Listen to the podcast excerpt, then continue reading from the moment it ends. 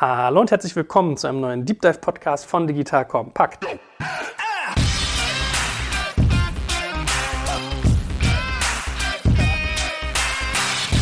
Mein Name ist Jörg Kaczmarek und ich sitze heute mit einem Ordnungshüter hier, zumindest einem ehemaligen. Jetzt sorgt er für Ordnung in der digitalen Welt. Äh, stell dich doch mal ganz kurz vor. Ja, hallo.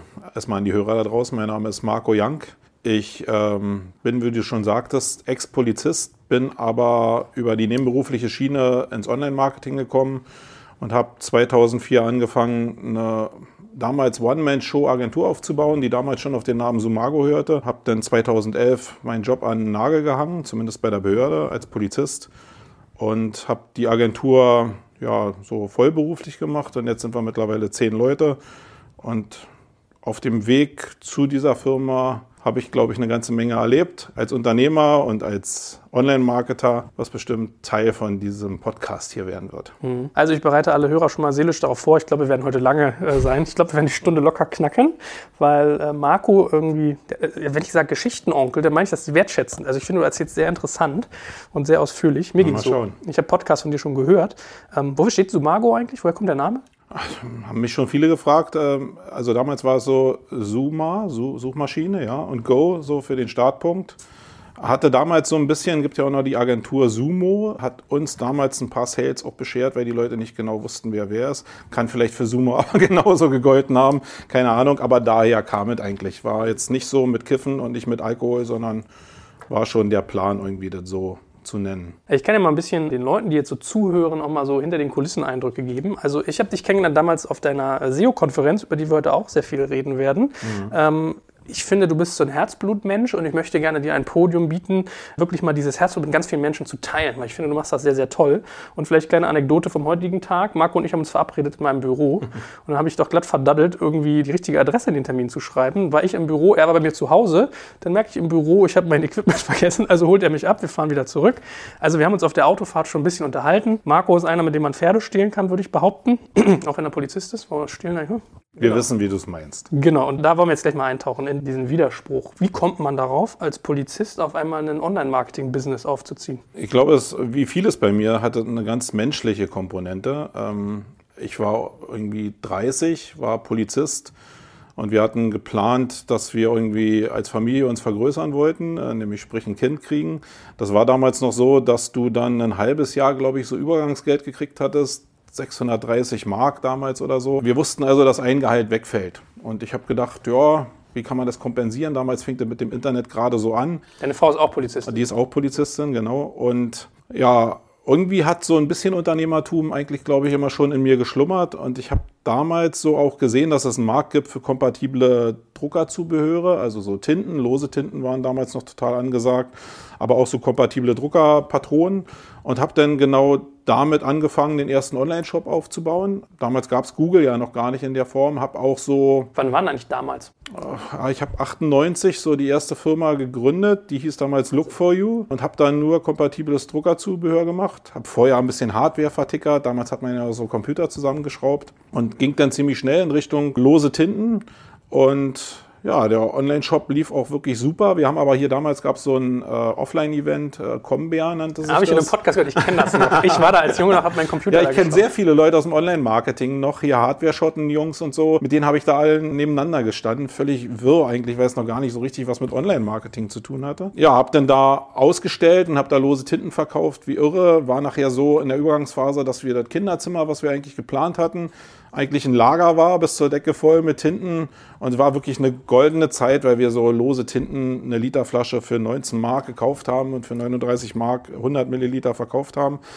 Also da ging wirklich eine ganze Menge. Cool. Da habe ich so das erste Mal Tuchfühlung gehabt und hatte auch so das Gefühl, das Gehalt von meiner Frau kann ich für die Phase des Kinderkriegens kompensieren. Ja, und dann hat sich alles von da aus eigentlich so entwickelt äh, in Richtung Unternehmertum. Das war so mein erstes Unternehmen eigentlich so, was ich gegründet habe. Hat dann irgendwann nicht mehr so richtig funktioniert, weil das mit den losen Tinten nicht mehr so geklappt hat. Die Druckerhersteller haben dann diese Chips eingesetzt, irgendwie um genau das zu verhindern. Die kompatiblen Geschichten, die aus Fernost kamen, das war damals alles nicht so einfach. Äh, China-Container zu bestellen ist nicht so einfach wie heute, sondern war ein ziemlich hohes Risiko. Das wollte ich als Beamter nicht gehen und habe dann die Firma verkauft Ähm, das war mein erster Exit sozusagen, ja. Und habe dann gedacht, ja, was habe ich da eigentlich gemacht? Und eine Menge habe ich eben im Vertrieb gemacht über, über SEO damals, dieses aufkeimende Suchmaschinenoptimierungsthema. Und habe gedacht, okay, dann machst du eine Agentur in dem Bereich auf. War so auch mit der Szene, die damals so da war, ziemlich stark verbandelt. Und da kam dann so Sumago her. Und dann hat sich das so entwickelt, eher nebenberuflich, das 2011 und dann eben vollberuflich ab 2011 mit Vollgas in Richtung Agentur. Wie hat man SEO gemacht, wenn es noch gar keine richtigen Suchmaschinen gab, wenn die langsam erst so hochpoppten? Also ich bilde mir ein, ich hatte so um die Jahrtausendwende das erste Mal mit Google zu tun.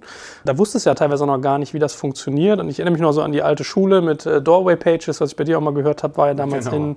Also das war ja noch Pioniersland eigentlich, ne? Genau. Aber war genau das, also wenn du jetzt den Begriff nicht genannt hättest, hätte ich ihn genannt. Doorway Pages war halt wirklich so eine Technik, dass du eine Seite angeboten hast, äh, die Google toll fand und dann einfach den Traffic umgeschiftet hast in eine andere Richtung. Und das war eigentlich der Kern von dem, was damals gemacht wurde. Du konntest halt mit Keyword-Stuffing und so halt die Suchmaschine in jungen Jahren halt game ohne Ende, also betrügen. Was heißt betrügen? Das, das Thema war ja damals so. Ähm, und so hat es eigentlich bei allen Leuten angefangen. Ich musste natürlich ein bisschen aufpassen, weil die ganzen Leute, die damals in dieser Szene so drin waren, halt alle aus dem Daler-Bereich und so kamen. Also Sachen, die damals schon nicht legal waren, die heute auch nicht so super legal sind, wenn man sie übertragen würde. Und da als Polizist gleich sich zu outen, wäre auch taktisch vielleicht nicht so schlau gewesen. Also ich musste mal so ein bisschen eine Drahtseil, äh, so eine Drahtseilwanderung machen. Das Gute für mich war, dass die aus dem Bereich schon raus waren. Das heißt, recherchieren konnte ich es auch nicht mehr. Ich habe mich dann auch nicht strafbar gemacht. Aber ja, ich habe auch die, die Fahne nicht nach vorne getragen zu sagen, ich bin Polizist, weil äh, was ist denn Dayla, muss ich mal doof fragen. Ähm, na, früher hat man doch so aus der Software heraus bestimmte, was heute Abo-Modelle sind, äh, bestimmte Faxabrufe machen können, die dann umgeleitet wurden, wo du kostenpflichtig dann irgendeinen Faxdienst oder so bestellt hast. Also wo einfach Telefonnummern ausgelöst worden sind, die kostenpflichtig waren. Und da ist dann der Traffic umgeleitet worden und da haben Leute sich ja auch in der Phase, wo es ging, eine goldene Nase verdient. Also eigentlich bin ich so die ganze Zeit, seit das Internet so entsteht, immer in der Phase dran, dass ich Leute um mich herum habe, die das ausnutzen, was gerade geht. Und das ist heutzutage ja auch immer noch so. Also die Fenster sind sicherlich kleiner geworden. Damals war das Fenster sperrangelweit auf. Heute sind es kleine Slots. Da muss man halt auch gucken, dass man die Slots vielleicht kriegt. Zumindest wenn man in der Nische aktiv sein will. Das ist jetzt vielleicht nicht was für große Brands, aber ich glaube, es gibt diese Nischen immer noch, die man nicht nur mit Geld einkaufen kann. Ja, aber ich erinnere mich auch so, gerade auch mit ganz frühem SEM gab es ja wie viele, die damit, weil es noch günstig war und die wussten, wie man es ausspielt, konnte man viel machen oder hier mit dem ganzen Affiliate-Marketing. Also es gab immer so Goldgräber-Momente und dann hat sich halt genau. so normalisiert. Was hast du jetzt noch so für Lücken? Der geneigte Zuhörer fragt sich jetzt vielleicht, was gibt es da noch so?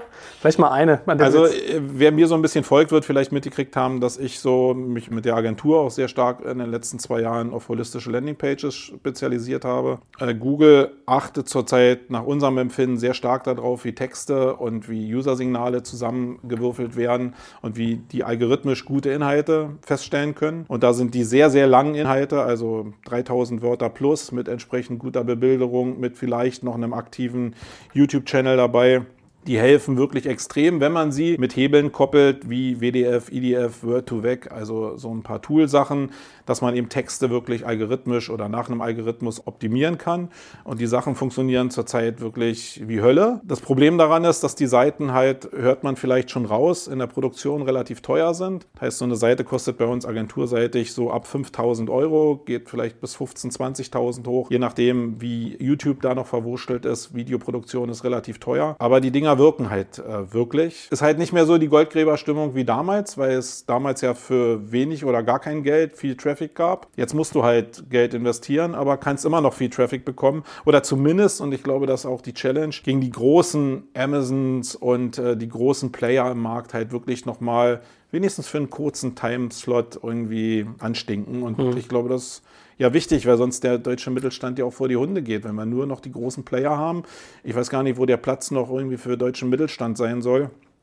Und der trägt unser Land. Also hm. Zum Verständnis, wenn du jetzt sagst, 5000 Euro plus kostet so eine Erzeugung, meinst du damit eine Domain, sozusagen, dass du ein Angebot für einen Akteur von euch jetzt komplett bespielst oder eine einzelne Landingpage? Also es ist unterschiedlich, kommt ein bisschen auf die Strategie an. Du kannst auf einer Single-Domain im Endeffekt eine so eine Seite bauen, das funktioniert auch sehr gut, gerade wenn du Keyword-Domains noch rumzuliegen hast, die auf dem Keyword funktionieren. Oder du kannst auch in das Corporate Design auf der Marke gehen. Da musst du mal ein bisschen aufpassen, dass du nicht gerade, wenn du noch einen Shop dabei hast, deine Suchterme nicht kannibalisierst optimierst und dann vielleicht stärker mit deinem informationsorientierten Ergebnis bist als mit dem transaktionalen Ergebnis, also dem Shop-Ergebnis.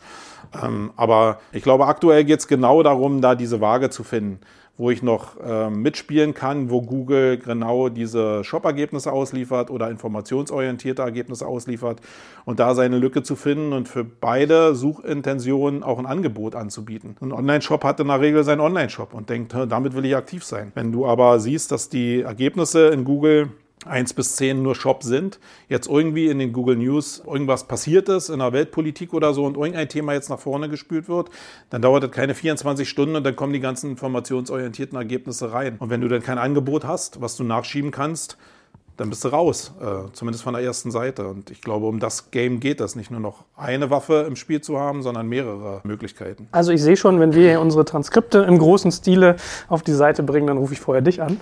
Die sind nämlich 15 Seiten lang teilweise, hat man seinen ja, Spaß. was schon pfiffig ist, aber die müssen natürlich für den Algorithmus optimiert sein. Gerade so eine Sachen wie Word-to-Vec, also wie bestimmte Wörter in einem Vektorenzusammenhang nah beieinander stehen. Das wertet Google ja auf der anderen Seite aus, weil die gucken ja nie auf die Seite rauf und sagen, äh, das, was der Joel jetzt macht, ist ein toller Inhalt. Nur weil Joel macht. Sicherlich ist das ein Aufhänger, dass du es machst, weil du eine Autorität bist vielleicht in einer bestimmten Geschichte, aber die wollen ja so viel wie möglich algorithmisch erkennen. Und da sind diese Algorithmen natürlich wichtig zu verstehen und die nachzubauen. Mhm. Mal zurück zu Sumago. Also du hast gesagt, Polizist bis 2011, dann irgendwie Vollzeit. Wie hast du das gemacht, dass du das parallel, also viele Leute hören jetzt vielleicht zu, sind gerade in einem Job, da unzufrieden, haben latent irgendwie Lust, was zu gründen. Wie macht man sowas parallel zu etwas anderes? Machst du es immer an deinem Wochenende oder immer ab 17 Uhr? Wie bist du damals daran gegangen? Also erstmal musst du, ich glaube, das ist die Grundvoraussetzung, du musst Lust haben, viel zu arbeiten. Und Spaß an dem Thema haben, das macht dir zumindest leichter, eben viel zu arbeiten. Wenn du auf irgendwas keinen Bock hast, dann macht es eigentlich auch keinen Sinn, da viel zu arbeiten. Also du musst den Willen haben, irgendwas nach vorne zu bringen. Bei mir war es damals in der Suchmaschinenoptimierung so, mir hat das mega Spaß gemacht, war ein völlig neues Feld und ich habe Erfolg gehabt. Ich glaube, das ist auch so ein tragender Punkt, der dich halt motiviert. Und dann sind es halt wirklich knallharte 16-Stunden-Tage. Also erst arbeiten als Polizist, dann nach Hause kommen und nochmal weiterarbeiten. Ähm, und das Opfer musst du halt bringen. Ja. Da reden halt viele in der Selbstständigkeit von, oh, du musst so ein, du musst dich wirklich richtig reinhängen. Das ist wirklich, ja, das ist hart. Bei mir war es so, dass wir natürlich dann irgendwann ein Kind gekriegt haben als Familie und ich mich auch so ein bisschen rausgezogen habe, weil unser Sohn Schreikind war und ich schon äh, ja, ein bisschen das auch als Flucht benutzt habe. Also da waren vielleicht ein paar äußere Faktoren, die mich auch dahin getrieben haben, die ihr vielleicht jetzt nicht reproduzieren könnt. Bei mir war es so, ihr müsst euch dann vielleicht, ja, was kann man, was ist die Alternative zum Schreikind? Wo kann man so einen Druck auslösen? Ja, aber ich weiß, was du meinst. Also einerseits kenne ich das, dass manchmal die Arbeit dann weniger anstrengend ist als die Familie in solchen mhm. Situationen. Äh, und man muss den Leuten, glaube ich, mal den Zahn ziehen, so dieses Lifestyle-Gründertum, ja, dass die Leute mal denken so, hm, also manchmal hast du das Gefühl, man schreibt sich jetzt meinen Lebenslauf, ich habe was gegründet und dann gehöre ich so wieder zu und es ist cool und hip und das mache ich so on the fly. Und dass das nicht so ist. Ja? Man, man, sagt ja nicht umsonst, ein Selbstständiger arbeitet jetzt selbst Selbstständig, genau. Ja, war also, ich glaube, das muss man auf jeden Fall bringen und dann ist es ja, harte Arbeit, Wochenendarbeit. Nachher war es so, dass ich äh, in einer Einheit gearbeitet habe, wo ich mit dem Laptop auf dem Schoß auch eine Menge machen konnte. Muss ich auch mal sagen, wenn ich ganz normal im Funkwagendienst gearbeitet hätte, wäre das auch nie möglich gewesen. Also ich hatte eine Menge Freiräume, wo ich eine Menge warten musste, eine Menge sitzen musste und ja, da hat sich das halt so ergeben. da habe ich die Freiräume genutzt, kreativ. Ich habe gerade so ein Bild von mir, wie du bei so einer Observierung sitzt, Fernglas in der einen Hand, Laptop in der anderen. Jetzt hast du ja schon gesagt, ich war eine ganze Zeit lang beim MEK, habe observiert ja. eine ganze Menge.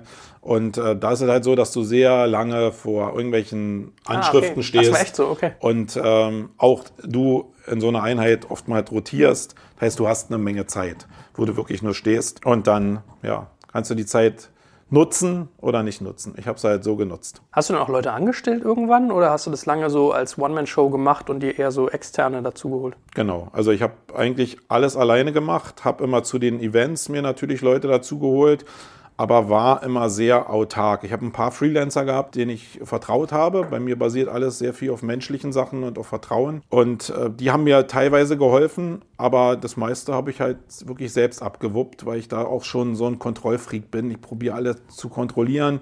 Das hat sich in den letzten Jahren ein bisschen geändert. Mit einer Agentur und zehn Mitarbeitern kannst du nicht mehr alles kontrollieren, dann musst du auch kontrollieren lassen. Musste ich auch lernen. Aber zu Anfang habe ich schon eigentlich fast alles selber gemacht. Also Aber ich erinnere mich noch, ich habe witzigerweise mal, als ich dich angefragt habe für unseren Podcast, habe ich so unsere letzten E-Mails rausgesucht und die waren echt ein paar Jahre alt. Und da hatte ich dich für irgendeine Gründerszene-Geschichte angefragt. Ich glaube, Speaker auf einem Event oder sowas. Und du warst, glaube ich, der Einzige, der mal die Ausrichtung und die Logik dieses Events hinterfragt hatte. Der meinte so, du, ich weiß noch nicht, also ich habe grundsätzlich ist die Bereitschaft da und ich hätte auch Lust und ich schätze deine Arbeit sehr, aber ich habe bei dem Event so das Gefühl, die Ausrichtung ist mir zu antiseptisch in diese und jene Richtung. So, ja?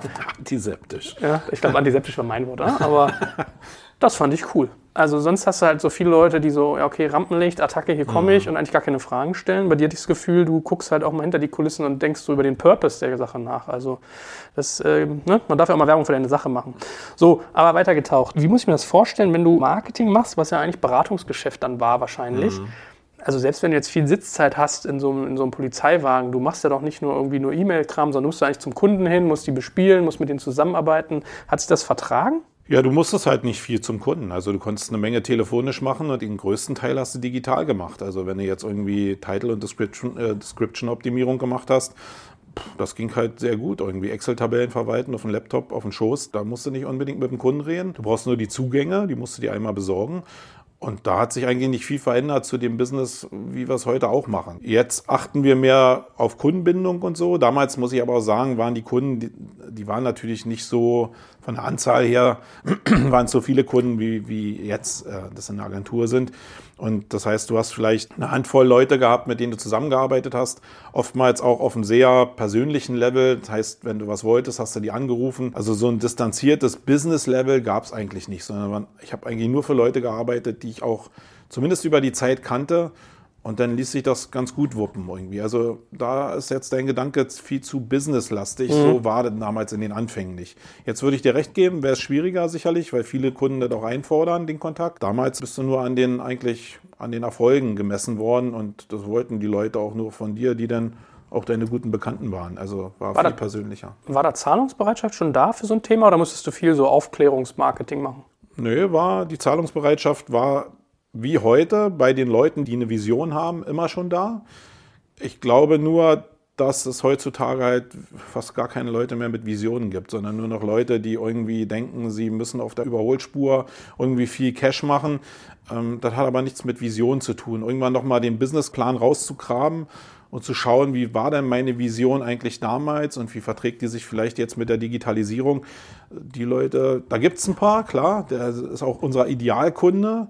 Aber das, das reicht nicht für alle Agenturen da draußen, glaube ich, äh, für Idealkunden. Das heißt, du musst sehr viele Leute, da ist es Tröpfchenkunde, also immer den Stein langsam aushöhlen, auch nicht immer mit dem C-Level reden, sondern auch mehr mit, mit anderen Hierarchien reden, um diesen Stein einfach zu höhlen. Weil soweit, also wir sind viel, viel schneller in diesem ganzen Online-Marketing-Thema, als es eigentlich der ganze Markt ist. Wir sind so weit voraus, die tun mir eigentlich leid, weil die können gar nicht hinterherkommen. Das Thema ist so schnell. Und es gibt ja noch als Unternehmer, wenn du eine Offline-Firma mal warst, auch so viele andere Themen, die wichtig sind. Nicht nur Digitalisierung. Wer mal ins Unternehmerleben so ein bisschen reingeguckt hat, der weiß, dass das viel größer ist, dieses Thema. Und so spiele ich es gerne, aber du musst eben immer auch einen Sparringspartner finden. Und davon gibt es viel zu wenige. Die meisten erzählen nur. Hm. Wie war damals die Reaktion von deinem Umfeld? Also so deine Kollegen zum Beispiel, waren die neidisch, haben die dich verarscht oder wollten die mitmachen und auch so deine Familie? Also ich glaube, alle haben es belächelt zu Anfang, weil das, mit dem Internet war ja damals sowieso noch nicht so, ob sich das durchsetzt, ja. hm. Also ich habe daran geglaubt und natürlich wirst du belächelt. In der nächsten Stufe, wenn du Geld verdienst, hast du die Neider auf dem Schirm. Ich glaube, das prädestiniert natürlich in dem Bereich. Als ich Polizist war, habe ich gelernt, dass ich in geregelter Armut lebe, ja.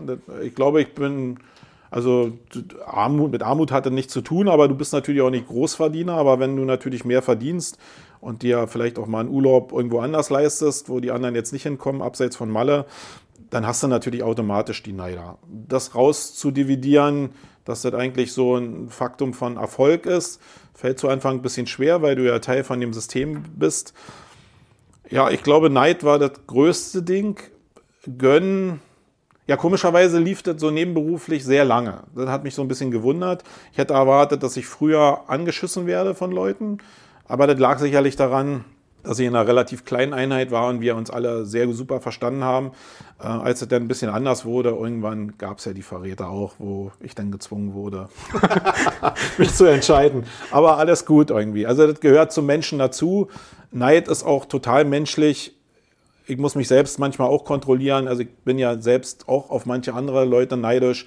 Das ist eigentlich auch eine ganz gute Position. Man darf sie nur nicht negativ für sich belegen. Dann. Also hieß es, irgendwann warst du zu erfolgreich, als dass du das noch nebenbei hättest machen können und dürfen sogar? Genau, es gab irgendwann diese Phase, wo zumindest in, im Land Berlin die Behörde gesagt hat, ihr, ihr reicht uns nicht mehr, dass ihr nur eure Gewerbe anmeldet, sondern wir wollen auch sehen, was ihr verdient.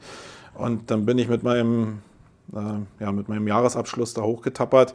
Und mein Chef hat auch nur gegrinst und hat gesagt, ähm, du weißt ja jetzt, was passiert. Ja, wusste ich. Äh, ich musste mich entscheiden. Und ähm, da ich immer so ein Typ war, der immer nach vorne geblickt hat, also ich bin so ein Typ, der sich nie mit 70 sagen will, ich habe irgendeine Chance nicht genutzt, sondern ich will irgendwie spüren, wie sich irgendwas entwickelt hat. Ich wusste, auf was ich mich einlasse. Ich wusste, dass ich das Geld aus der Behörde verlieren werde. Aber ich hatte so viel auf der anderen Seite, dass ich wusste, in welches Netz ich falle. Und deswegen war die Entscheidung für mich eine reine Bauchentscheidung. Ich habe einfach das gemacht, was mir zu dem Zeitpunkt am meisten Spaß gemacht hat. Und das war halt das Online-Marketing. Was nicht heißt, dass ich die Zeit bei der Polizei missen will. Also war eine super Zeit. Polizist zu sein ist ein super Job, weil du echt Leuten hilfst. Auch wenn das bei vielen Leuten anders ankommt.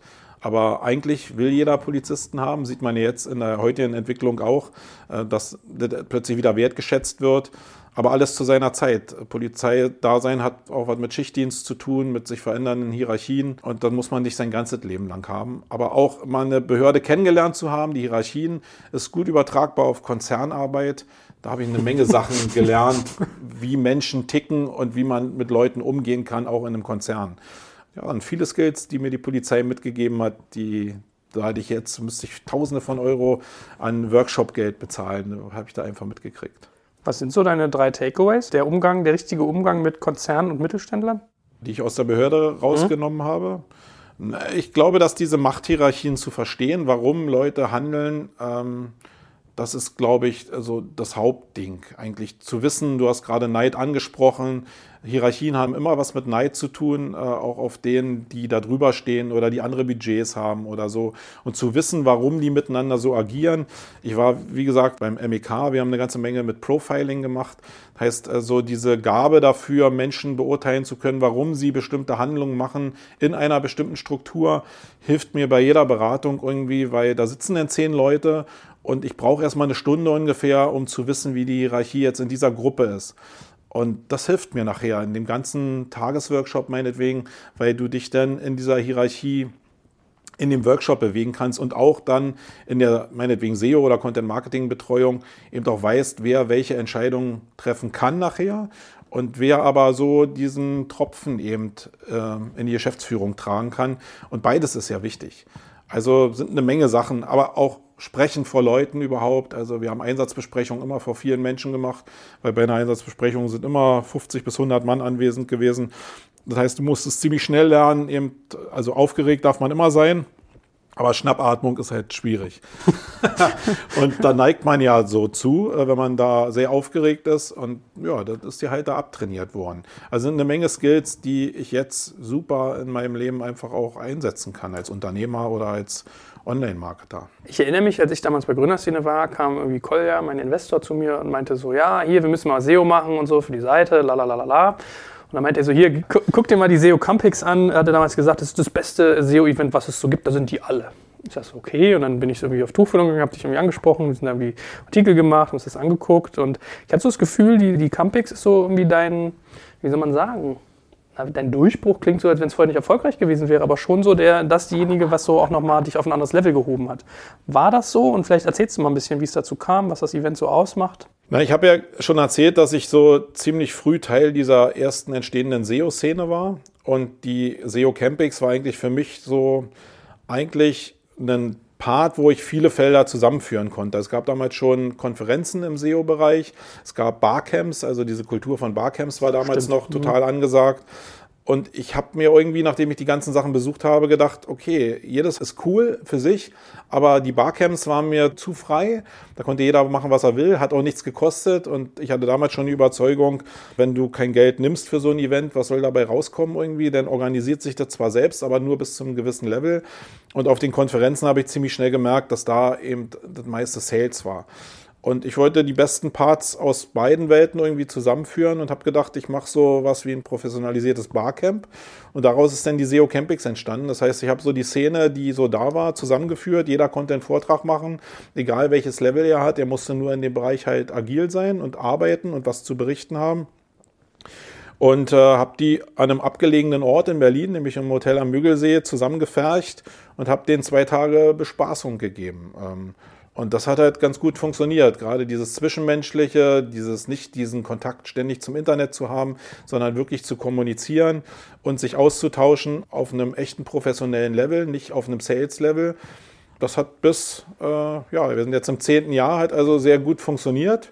Und wir haben das Konzept ja jetzt auch ausgeweitet, weil ich nämlich daran glaube, dass diese Form von Events eine Form der Zukunft sind. Sicherlich nicht abschließend. Also die ganzen großen Geschichten wie Online-Marketing, Rockstars und ähm, SMX, alles, was es da gibt, was richtig groß abläuft, hat alles seine Berechtigung. Ich gehe da auch gerne hin hat nur in meiner Welt überhaupt nichts mit Lernen zu tun, sondern es ist Unterhaltung oder Draufsicht auf bestimmte Marketing-Themen. Das ist wichtig. Dazu musst du natürlich immer Talent haben oder auch das Know-how haben, um die Teile auch zusammenzubauen.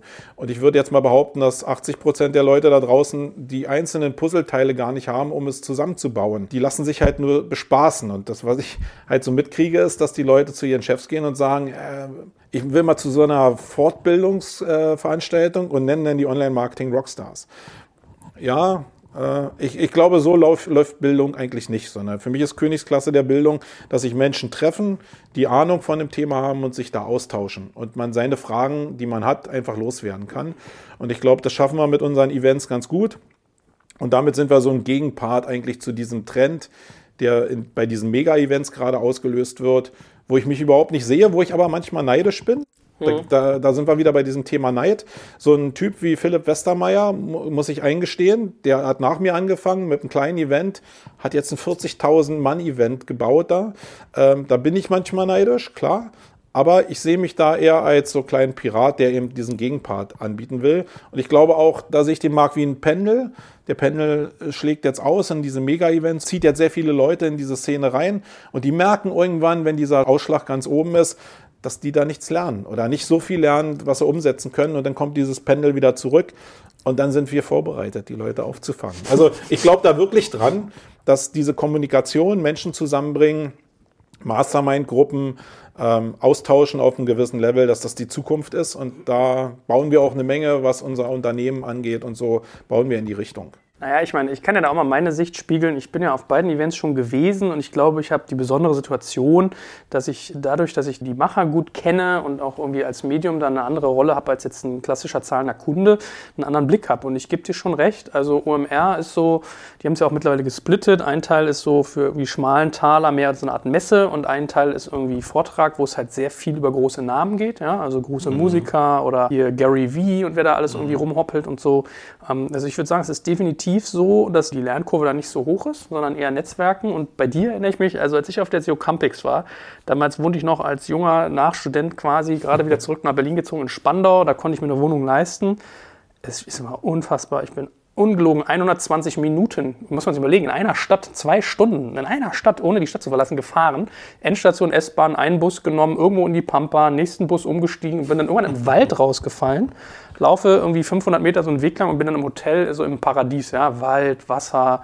Und das war wirklich wie Camp. Ja, also das stimmte ja. halt. Und das war schon, also ich weiß, ich bin diese Vorträge, habe mich da reingesetzt. Bei manchen habe ich null verstanden, bei manchen habe ich äh, irgendwie so 50 Prozent verstanden. Ich glaube, 50 waren es meistens, ja, aber vieles gar nicht dann habe ich schon gemerkt, so interessant, so SEO-Größen, die ich auch kannte, ja, Markus Tandler, äh, Andreas Grab, André Alper, die da alle rumgetont sind, die hast du halt irgendwie bei so einem, äh, beim, an der Fressstelle dann, so im Wasserloch, äh, standst du neben, hast du gefragt, ey, wie kann ich bei Gründerszene dies, das, jenes machen? Das haben die dir erzählt. So, und das fand ich total klasse. Also, ich glaube schon, dass, dass, dass du da einen Punkt hast, aber wie machst du das? Also, wie schaffst du es, es ist am Ende des Tages geht es ja um Skalierbarkeit von Qualität. Mhm. Also wenn ich jetzt mal geguckt habe, Campix ist jetzt auch bei 7000 Teilnehmern, schreibst du auf deiner Seite. Also ja, nach zehn Jahren, also mhm. nicht Einzelevents, also addiert. Ah, so, muss man schon sagen. Wir sind 600, ungefähr 600 Leute pro Event.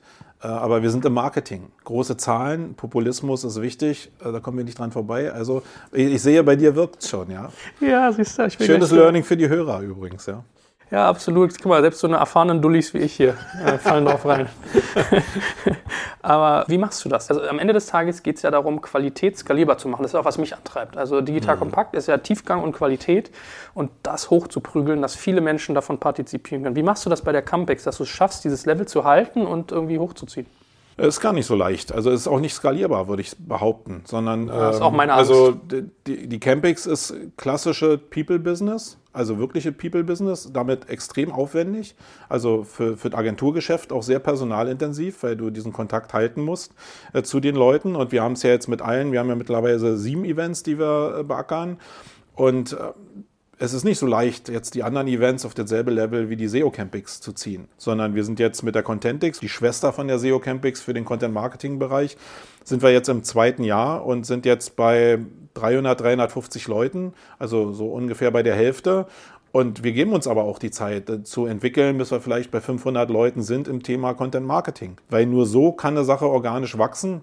Das jetzt so hoch zu prügeln, wie jetzt so der Stil skaliert, wie Online-Marketing Rockstars, sage ich mal, in klein, ist erstmal nicht meine DNA, weil ich gar nicht so funktioniere. Und ich glaube, da muss man auch ehrlich mit sich selbst sein. Ähm, ist denn das mein Business, so ein OMR-Ding aufzubauen oder nicht? Und dann muss ich ganz realistischer bei einem Neid sagen, nee, ist gar nicht mein Ding, sondern ich will das persönlich haben, ich ticke so. Und die Zeit nehme ich mir. Und ich glaube einfach daran, und das ist dann so eine Vision, dass ich das hinkriege, weil dieser Markt dafür da ist, von Leuten, die irgendwann lernen wollen, die irgendwann raffen, Nee, äh, Lernen findet woanders statt. Und das heißt nicht, dass man nicht zur SEO Campix und zu einem OMR geht. Also es schließt sich ja gegensätzlich nicht aus. Wenn die Termine übereinander liegen, das ist natürlich ein bisschen schwierig, weil wir beide so im März sind. Jetzt äh, betteln die sich ja dieses Jahr mit der SMX. Äh, wir sind so ein bisschen, konnten uns so ein bisschen äh, rausfleuchen. Aber im Kern geht es darum, alles mitzunehmen, wo man ne, entweder eine Vision kriegt oder wo man lernen kann. Hm. Und da bin ich ja selbst nicht anders. Ich gehe ja auch zu einem OMR, aber ich gehe auch zu zwei Tagesworkshops, wo irgendwelche Lieder, die ich halt kenne, wie in Julius van der Laar oder so, wo ich auch viel Geld dafür bezahle, um den Menschen kennenzulernen. Weil das ist ja der große Punkt, dass du Leute auf der OMR nicht wirklich kennenlernst sondern in einem Tagesworkshop oder Zweitagesworkshop äh, lernst du halt über die Zeit wirklich den Menschen für vielleicht 1000, 1500 Euro, aber wirklich kennen. Du kriegst eine Telefonnummer nachher, wo du den auch mal anrufen kannst. Dann gibt es immer noch das Level Sympathie, äh, passen die Themen zusammen. Klar, aber ich glaube, das ist so für mich Königsklasse, einfach zu sagen, ich lerne Leute kennen, mit denen ich auch hinterher in meinem Business wirklich noch was bewegen kann. Und die kaufe ich mir auch gerne für mich ein und die Chance, da Leute zu finden auf der Campix, die ist relativ hoch, glaube ich. Was ist mit deiner Themenauswahl? Also ihr macht mit Sumago äh, SEO, ihr macht Content Marketing, hast du gesagt. Ihr habt teilweise auch Tools, die ihr baut und irgendwie, ich habe das Gefühl, Advertising generell ist ein Thema für dich. Warum machst du zum Beispiel gar nichts mit irgendwie Facebook und Co., dass du sagst, so Social Advertising, also Facebook Marketing ist ja so ein Thema, wo ich merke, hebt total ab, total komplex mhm. geworden, verstehen viele nicht. Ist das nicht eure Baustelle? Wäre eine Baustelle, aber ist eine Sache des Horizonts einfach. Wir sind wieder, wir kommen immer an dasselbe Thema Skalierbarkeit. Und mhm. ich glaube, du kannst so ein Ding hochprügeln. Ich könnte mir jetzt irgendwelche Fachleute einsammeln. Äh, leisten könnte ich es mir und jetzt irgendwie wachsen auf Däubel komm raus. Habe aber die Erfahrung gemacht über die letzten Jahre, dass da immer irgendwelche Hülsen dabei sind. Und dann stehst du irgendwie da mit 50 Leuten und hast äh, 20 Hülsen damit bei. Hülsen in Form von Unternehmenskultur und wie entwickelt sich deine Firma wirklich abseits der Kapitalperformance. Und da will ich nicht hin irgendwie. Also ich bin schon Fan von langsamem organischem Wachstum, weil ich daran glaube, dass Unternehmenskultur für den Erfolg der Firma extrem wichtig ist. Und wenn das Puzzleteil zu uns passt, ich den richtigen kennenlerne, der mit uns gemeinsam den Weg gehen will, würde ich mich da nicht verschließen. Aber ich würde es jetzt nicht aus Performance-Gründen einfach andocken, weil ich jetzt zwangsweise eine 360-Grad-Agentur werden will, wo ich sowieso nicht so richtig dran glaube. Aber Populismus, hatte ich schon gesagt, es funktioniert. Also wenn mhm. ich es machen würde, würde das sicherlich mehr Geld in meinen Geldbeutel bringen, würde ich nicht leugnen. Aber ich muss mich wohl dabei fühlen und muss eine Vision haben, dass ich in 30 Jahren als Agentur auch noch kraftvoll zubeißen kann. Und die Vision hätte ich nicht, wenn ich so schnell skaliere. Macht dir manchmal Bauchschmerzen? Also ich finde ja Agenturgeschäft immer so undankbar, weil das ist so, Zeit ist die einzige Ressource, die du verkaufst und die ist halt nicht replizierbar. Ja, also es ist schwer zu skalieren, es ist irgendwie, also du hast einen geilen Cashflow, wenn die Projekte kommen, dann fallen sie mal wieder. Also ich tue ja immer das, mein Möglichstes, um Beratung von mir weit, weit fernzuhalten oder versuche es zu digitalisieren, perspektivisch. Denke ich da viel drüber nach, kann man das in Tools abbilden. Hast du da nicht manchmal Bauchschmerzen, dass du sagst, so gibt es nicht noch eine andere, eine andere Stoßrichtung? Nö, eigentlich nicht. Ich muss sagen, dass ich wirklich also kommt ein bisschen immer auf diese Denke grundsätzlich an. Für mich als Person hilft mir halt, dass ich irgendwann aus dieser geregelten Armut kam. Das heißt, meine Größenordnung in der Denke ist nicht wie einer, der jetzt als BWL-Student ins Startup kommt und bei Rocket anfängt und denkt, hier geht es gleich um Millionen, sondern ich habe eigentlich einen ganz soliden Sattel und in dem soliden Sattel will ich wachsen. Das heißt, manchmal würde ich ganz gerne Sachen einfacher machen, weil natürlich Tools dir auch in bestimmten Teilen Arbeit abnehmen können. Aber seien wir mal ehrlich, die Tools funktionieren alle nicht so geil, dass ich jetzt am Ende des Tages weniger Stress hätte, sondern eigentlich ist alles da draußen Stückwerk oder du lässt dir es selber programmieren und das meiste von den äh, Einzelprogrammierungen, die ich gesehen habe für teures Geld, äh, sind hinterher auch wieder abgeschafft worden. Das heißt, Tools löst dir in der Regel eigentlich gar nichts. Mhm. Sondern das, was dir wirklich löst, ist mit den Menschen zu kommunizieren. Ehrlich über die Sachen zu reden, die wirklich passieren, wie der Markt läuft.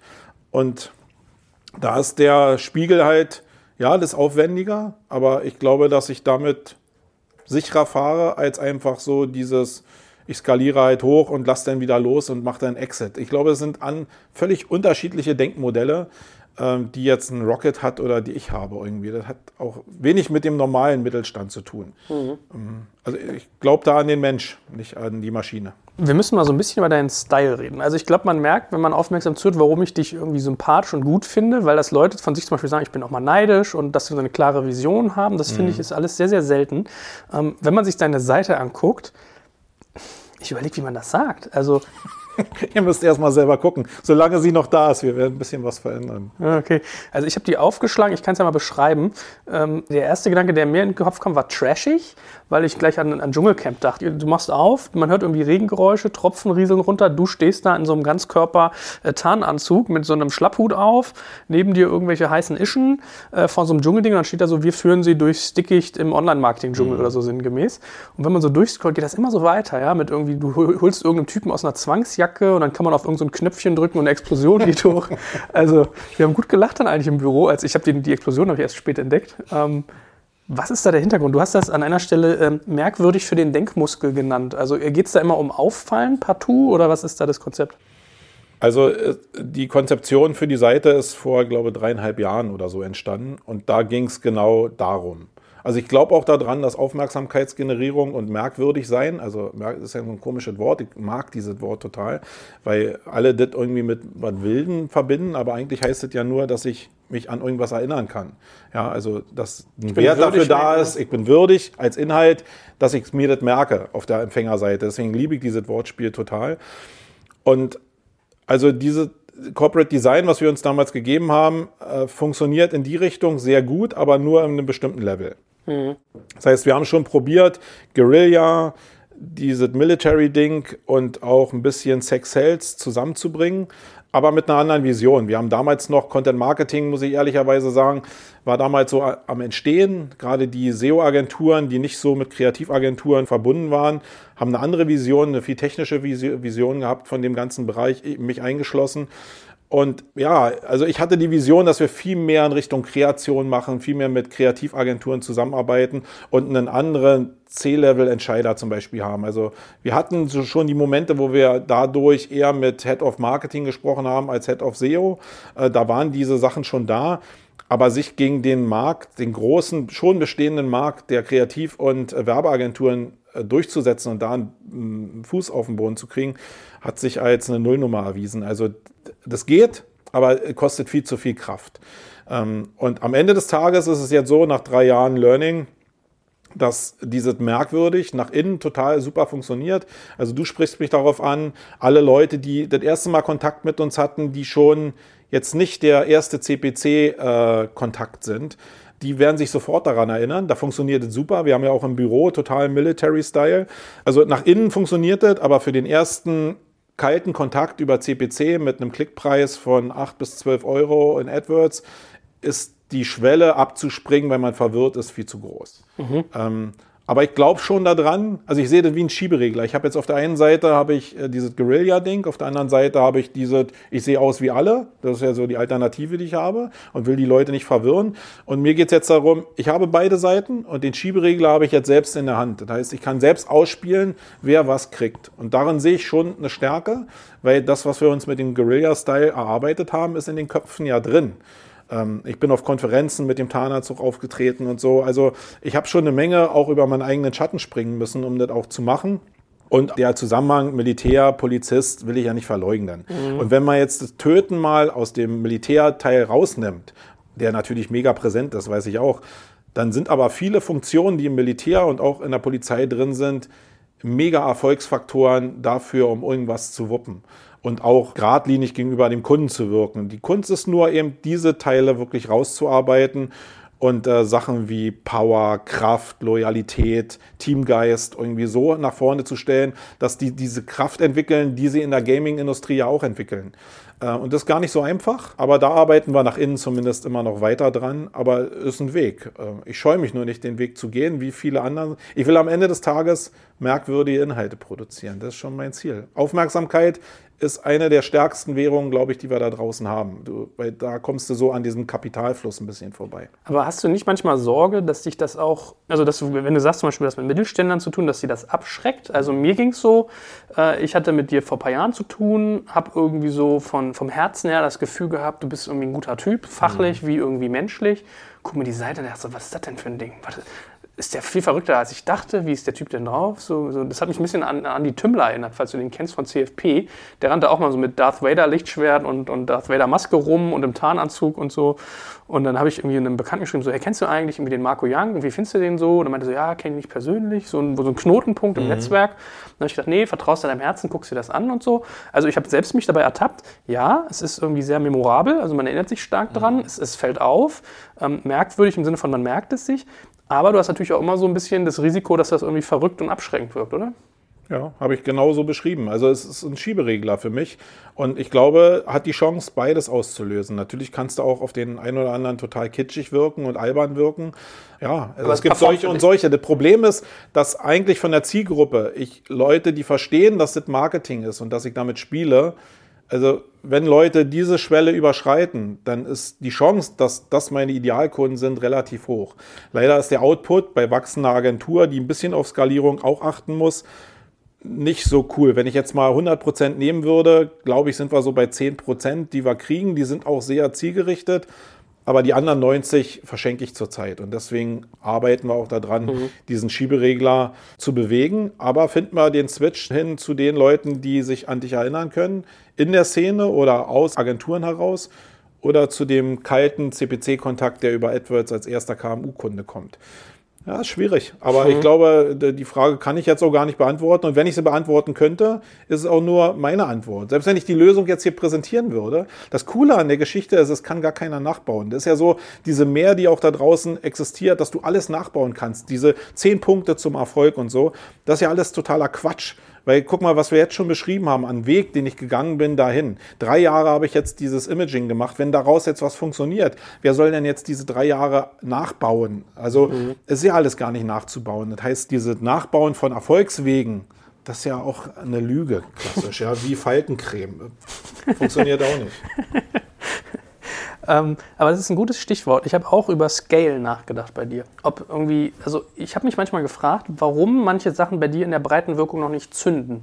Also habe ich das Gefühl, du sagst halt irgendwie, äh, du bist eigentlich zehn Jahre länger am Start als eine OMR, das Event ist aber klein. So, da haben wir den Punkt Qualität und du willst gar nicht skalieren. Mhm. Das kann so ein Teil der Antwort sein. Aber wenn ich so drüber nachdenke, es gibt so viele Leute, die auch irgendwie Agenturen gemacht haben. Ich habe so an André Alpa gedacht mit AKM3 mhm. oder Jochen Maas mit Attaxo, wo ich das Gefühl hatte, die haben teilweise halb Rocket irgendwie durchdekliniert und waren total präsent präsent und auf jeder Konferenz. Und ist das ein bisschen, dass du mehr so Boutique-Manufaktur sein möchtest und dass dieser Qualitätsfokus sozusagen so wichtig ist? Oder fehlt dir da vielleicht noch so ein Counterpart, der so dieses aggressiv Reichweiten-Technische damit reinprügelt? Ist nicht meine DNA. Das ist so das Problem. Also ich will nicht so sein wie Rocket. Ich glaube, also Rocket ist auch so ein klassisches Nee, aber dass du die alle als Kunden hast, dass jedes Rocket Venture zum Beispiel so potenziell dein Kunde sein könnte, weil du so. so also ja, aber die ticken ja auch von der DNA meistens nicht so, weil die ja aus diesem Prozess rauskommen. Und will ich das? Nee, will ich nicht. Und das liegt bestimmt auch an meiner Denke. Und das ist ja auch ein Manko, was ich auch selbst habe, betriebswirtschaftlich auch. Weil ich einfach nicht in den Regionen denke. Und ich gehe auch nicht bestimmte Deals ein, um eine bestimmte Performance zu leisten, was die Jungs bei Rocket auf jeden Fall machen. Die schließen sich halt mit irgendwelchen Leuten zusammen. Also Online-Marketing Rockstars auch so, ist jetzt nicht Rocket, aber äh, Philipp hat es auch verstanden, sich die richtigen Player mit gleich ins Boot zu holen. Und diese Abhängigkeitsdeals, da bin ich halt überhaupt nicht der Typ für. Ich will mich nicht mit einer Ströer in irgendeinem Barter-Deal verbinden und mich irgendwie abhängig machen von dem. Das will ich nicht. Egal, ob es jetzt Ströer ist oder nicht. Ich sehe auch nur das von außen. Aber da sind schon große Player, die die Sache so groß gemacht haben. Und da sind auch Leute mit richtig fetten Interessen, die auch was von dem Philipp wollen. Und ich will gar nicht, dass so viele Leute bei mir vor der Tür stehen und was wollen, mhm. weil der, der Druck ist dann nicht mehr in meiner Kontrolle. Und das ist eine Sache, ja, will ich das oder will ich das nicht? Und ich glaube, die meisten, die über Skalierung reden, sind sich dessen nicht bewusst, dass die Leute, die Geld in dich investieren, auch nicht nur einfach Wattebäuschen schmeißen vor dir stehen, sondern die wollen was. Und den Druck, den ich mir selbst gemacht habe, indem ich meine Agentur aufgebaut habe, den habe ich mir selbst gemacht. Und ist was ganz anderes, als wenn andere Leute, die dein Kapital gegeben haben, im Endeffekt den Druck auf dich ausüben. Und ich sehe es nicht als verschenkt oder so, sondern ich glaube, ich würde gerne von denen ein bisschen was lernen, aber ich will es gar nicht übernehmen. Ich will nur verstehen, wie sie es machen. Mhm. Und da bin ich auch dran. Manche Sachen würde ich auch übernehmen, aber die müssen für mich immer noch irgendwie organisch sein. Ich würde es nicht auf Krawall machen. Das ist aber eine DNA-Sache. Und ich glaube, auch du beschäftigst dich mit dem Thema schon seit wir uns kennen, glaube ich, schon ewig lange. Und ich habe jetzt nicht das Gefühl, dass du, du bist fasziniert davon, aber wenn du jetzt ein Unternehmen bauen würdest, ich glaube, jetzt so wenn du es alleine machen würdest, würdest du auch nicht Schritt halten können, dem Anspruch. Und das ist völlig okay. Ich baue ja gerade eins, ich mache ja gerade sowas. Ich bin ja eigentlich in einer ähnlichen Situation wie du. Das habe ich noch nicht mal mitgekriegt. Also du bist nicht merkwürdig. das war das. In deiner, in deiner Denke ist das ja eher ein, äh, kein Kompliment, ne? Also jeder muss das ja selbst für sich entscheiden. Aber ich glaube, es ist ein bisschen eine Typfrage. Ich glaube, dass nicht jeder dafür geeignet ist, sich mit jedem zu verbinden. Und es gibt ja auch nicht nur die Erfolgsstories, sondern es gibt ja ganz viele auch äh, Firmengründungen, die genau dadurch scheitern, weil sich Leute zusammentun, die erstmal bei einem lockeren Bier denken, das passt alles. Und dann merken sie halt, dass menschlich halt doch mehr Parameter gefordert sind. Und dann gehen die wieder auseinander, meistens ja nicht im Streit. Mhm. Macht dich das traurig, wenn ich dich sowas frage? Greift dich das an? Ist das ein Frustthema für dich, Scale? Oder ist das nee, so überhaupt nicht, weil ich bin davon fasziniert, dass das manche Leute machen. Aber ich will mir auch auf der anderen Seite immer wieder bewusst machen, wie viel Risiko da drin ist. Und ich will auch nicht sagen, dass, wenn sich ein bestimmtes Scale-Fenster für mich öffnet, was zu meiner DNA passt, dass ich diesen Scale-Weg nicht auch gehen würde. Aber er muss halt passen. Mhm. Und natürlich probiere ich manche Sachen effektiver für mich zu machen und auch zu skalieren auf meinem Level. Aber das heißt jetzt nicht, dass ich international die Campings ausrollen muss. Das funktioniert auch gar nicht so, weil wer soll, es ist ein Personal Event. Funktioniert fast zu 100 Prozent auf meinen Gedankengut. Und das kannst du nicht einfach reproduzieren. Da liegt ja die Stärke drin, äh, es genau auf dem Level auch zu halten. Und du kannst so ein Thema total kaputt machen. Ich bin äh, 48, ich habe nur ein paar Jahre. Das heißt, 20 Jahre muss es mein Unternehmen noch geben, weil ich Spaß an der Arbeit habe. Ich will kein Exit machen jetzt im klassischen Sinn. Für mich ist es überhaupt nicht erstrebenswert. Wenn ich jetzt verkaufen würde, ich wüsste gar nicht, was ich machen sollte. Gehe ich zur Polizei zurück oder so? Für mich ist es cool, ein Unternehmen zu haben. Mir ist vieles von diesem ganzen Start-up-Ding völlig fremd, muss ich sagen. Und ich kenne eben auch sehr viele Leute, denen ist es auch fremd. Äh, aber ich glaube, es sind zwei verschiedene Bubbles, die da auch unterwegs mhm. sind. Und nee, finde ich sympathisch, finde ich auch wichtig, dass du das sagst. Geht mir auch so.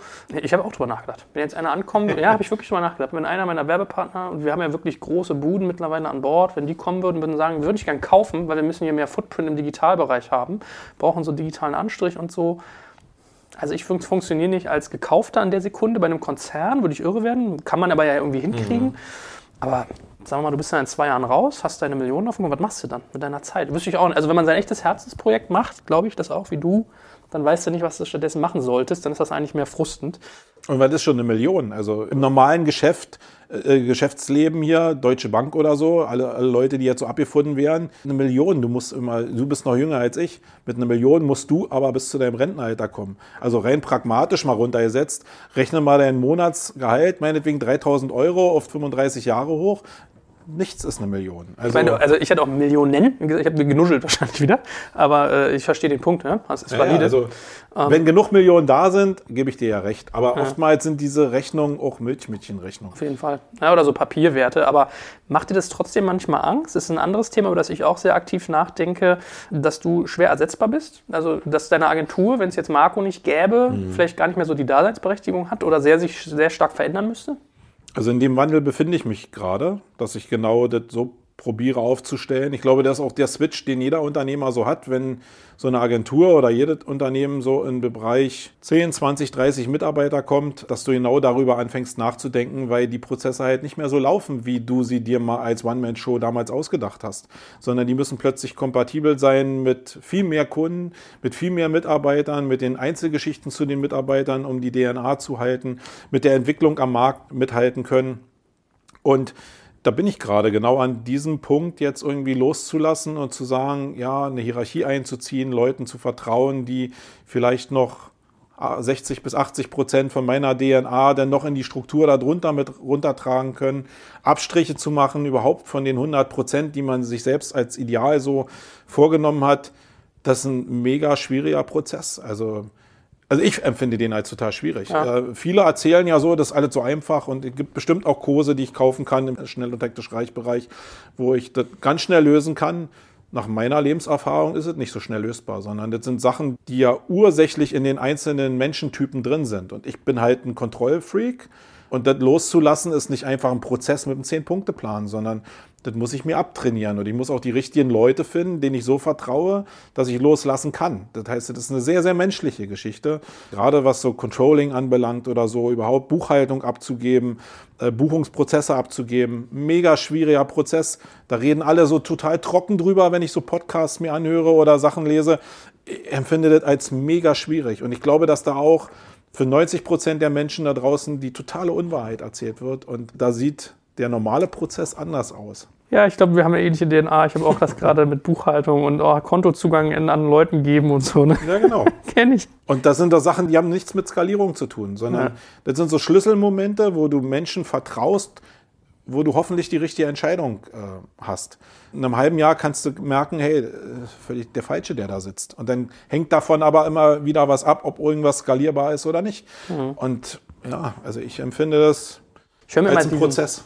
Ich höre mir mal diesen äh, Podcast von Dirk Kräuter an, der hat so eine schöne Stimme auch, der ist total angenehm zu hören. Mhm. Und der, äh, äh, also mir ist ein bisschen zu viel so schwadronieren über die Durchoptimierung des Lebens und einen Top-Manager und bla, Ist nicht meine DNA und viele Leute ist es aber, glaube ich, wichtig, wie kann man sich selbst optimieren und der redet sehr viel über dieses Thema A, B und C Mitarbeiter. Mhm. Denkst du auch in diesen, also kennst du das äh, und denkst du auch so in diesen Kategorien?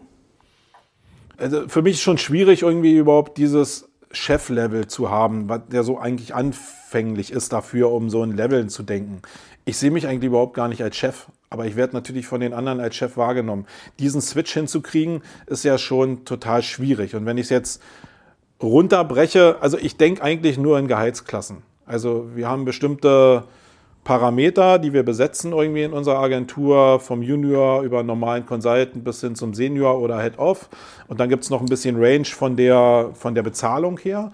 Und das sind eigentlich so die Raster, an denen ich denke, weil die Leistungsfähigkeit irgendwo sich in diesem Raster widerspiegelt. Am Ende ist es dasselbe Resultat, was du gerade gesagt hast, nur dass das Raster eben über Geld irgendwie aufgebaut wird aber die Wertigkeit spiegelt sich da wieder. Aber da kommen natürlich auch noch andere Punkte rein wie, rein, wie Sozialpunkte oder so. Ja, ich glaube, die Welt ist da nicht schwarz und weiß. Also die Lebensgeschichten von Mitarbeitern sind mir schon noch wichtig. Und die so auch in der Struktur der Firma abzubilden, ja, da sind wir wieder bei Skalierung oder Nicht-Skalierung. Also ich will, dass wir ein Team sind und ich will so lange wie möglich diese familiäre in der Firma halten können. Und ich glaube, vielleicht gelingt es mir noch bis 15 Mitarbeiter. Danach muss ich auch mich wieder neu entwickeln und merken, nee, funktioniert anders. Du bist wirklich nur der Chef. Ich musste ja schmunzeln, als ich von dir gelernt habe, dass dein Sohn übrigens äh, Polizistenausbildung macht. Also der hätte ja auch bei dir in der Firma anfangen können. Ja, hat der gar keinen Bock drauf. Der will nicht im Büro sitzen und auf dem Monitor starren, was ja auch viele unangenehme Folgen hat. Mhm. Also ich bin jetzt, wenn man eine Lesebrille braucht, ist man weitsichtig war. Nee, kurzsichtig ist aber ja, andersrum. Ja. Also ich habe totale Probleme, seit ich auf den Monitor gucke, lässt meine Sehkraft total nach. Ja, also er hat eine Menge Sachen, die auch wirklich auch vom Sozialkontakt und so, ich mache eine Menge Facebook. Ich glaube, dass es schlauer ist, sich mit Leuten zu treffen.